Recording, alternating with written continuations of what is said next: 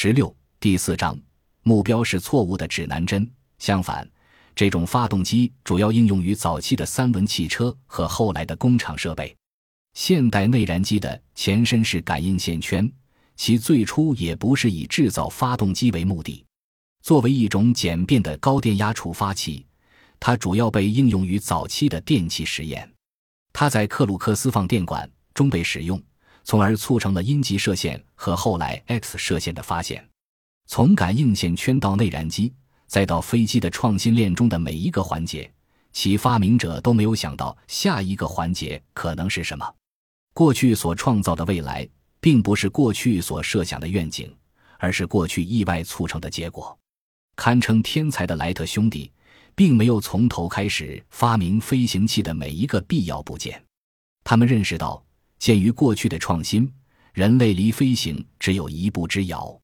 创造伟大发明的前提是所有的先决条件已经存在。那些有着与之完全无关的前辈们将它们呈现到我们面前，只需组合和改进，就能最终形成划时代的发明创造。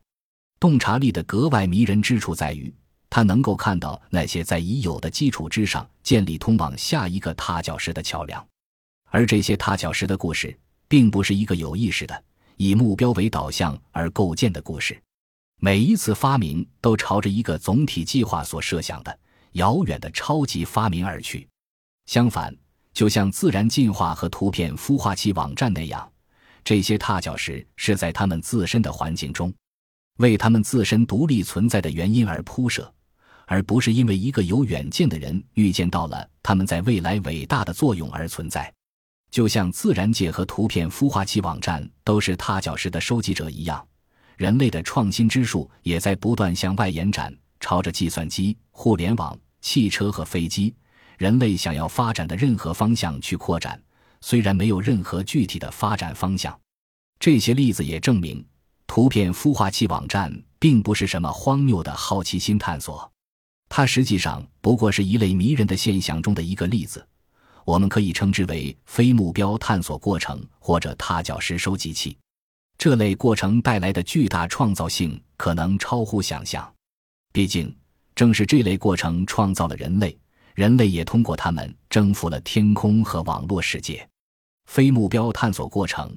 是赋予人类生活价值的真正来源。当我们把伟大的探索从目标的陷阱中解放出来。把它从只朝着我们希望到达的地方前进的要求中解放出来时，它就变成了一位寻宝者，能够实现大海捞针的伟大创举。那么，为什么我们这么多的努力仍然被极具欺骗性的目标所支配？无论你的目标是找到完美的合作伙伴，还是创造下一个划时代的伟大发明，如果目标太过高大上，那么你可能得到的唯一回报就是被目标欺骗。这就是你使用错误的指南针需要付出的代价，即使你设定的目标并不崇高，也无法避免陷入被欺骗这一困境。也许你的目标不过是想变得富有，但正如我们从上一章的个人故事中看到的那样，以实现目标的进度条来衡量成功，很可能会在各种情况下将你引入歧途。在追求发家致富这个目标的道路上。目标的欺骗性一样会发挥作用。例如，怀抱成为百万富翁目标的你，拒绝了一份无报酬的实习工作，这样的目标又有什么意义呢？事实上，假如有朝一日你的确实现了身家百万的梦想，那可能恰恰是因为你遵从本心，追求了自己的兴趣和激情，而不是一路走来都在向前看。真正的激情才是驱使你成功致富的根本原因。你可能在某天会突然意识到，你距离致富的目标只差一块踏脚石而已。然而，成为富人这个目标，在你真正成为富人之前，并不会引导你的每一个人生决定。相反，秉持一切向前看的衡量标准，很可能是通往财富之巅的错误道路。还有一点很重要，就是不要将这个发家致富的例子视为人生道德观的规劝。至少在本书范围内，我们并不强调其道德或价值观层面的正确性。这个案例与我们在大自然的进化中看到的教训，在人类创新中学到的经验，以及在上一张图片孵化器网站案例中讲述的经历，并无本质不同。踏脚石不一定意味着通往最终的目的地，它自身也无关对错，只涉及探索的过程和无限的可能性。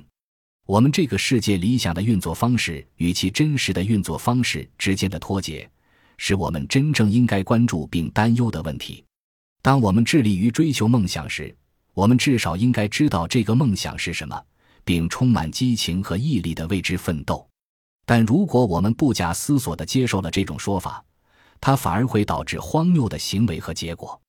就像你不可能在地球培养皿中以智力测量为标准，最终进化出人类智力那样，仅凭决心和智力，也不能让我们制造出一台计算机。我们需要踏脚石。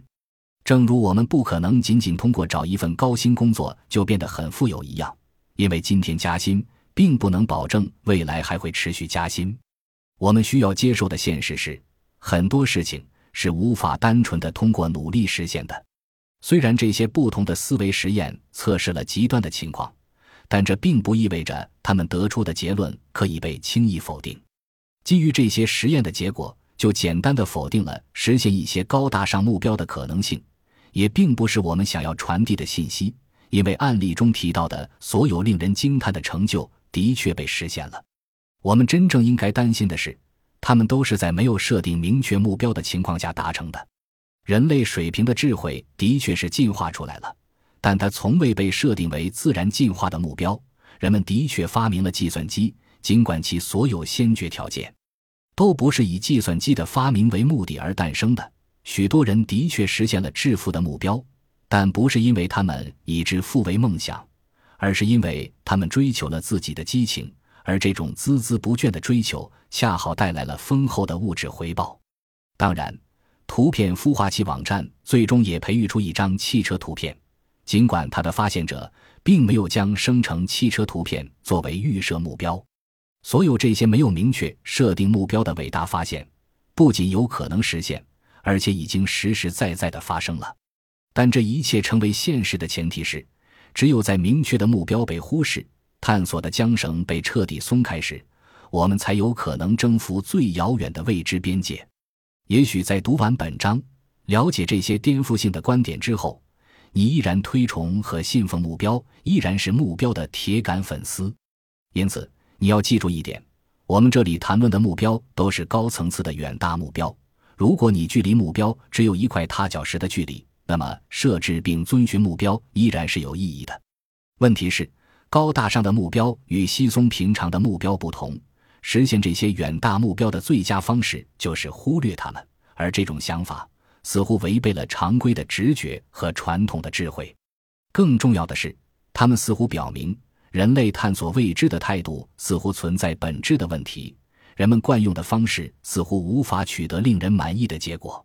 世界上最伟大的指南针，反而有可能导致我们迷失方向，而一种神秘的未知的方法，却令人惊讶地被证明是通往伟大的正确路径。每当出现新的证据威胁到已被公认的智慧时，我们感到犹豫不决也很正常。不经过剧烈的斗争就无法放弃常规，这也是人的天性。尽管我们会下意识地选择为传统的智慧和现状辩护，但不确定性带来的好处则是无限的新机会。如果这个世界并不像我们想象的那样运作，那么也许转变思维就可以让它真正运作的方式被我们捕捉到，并使其为我们所用。为了探索这个新机会，我们将在下一章探讨如何在没有可靠指南针的情况下。自主设定探索的规则，去发现桀骜不驯、野性毕露、陌生而遥远的未来。本集播放完毕，感谢您的收听，喜欢请订阅加关注，主页有更多精彩内容。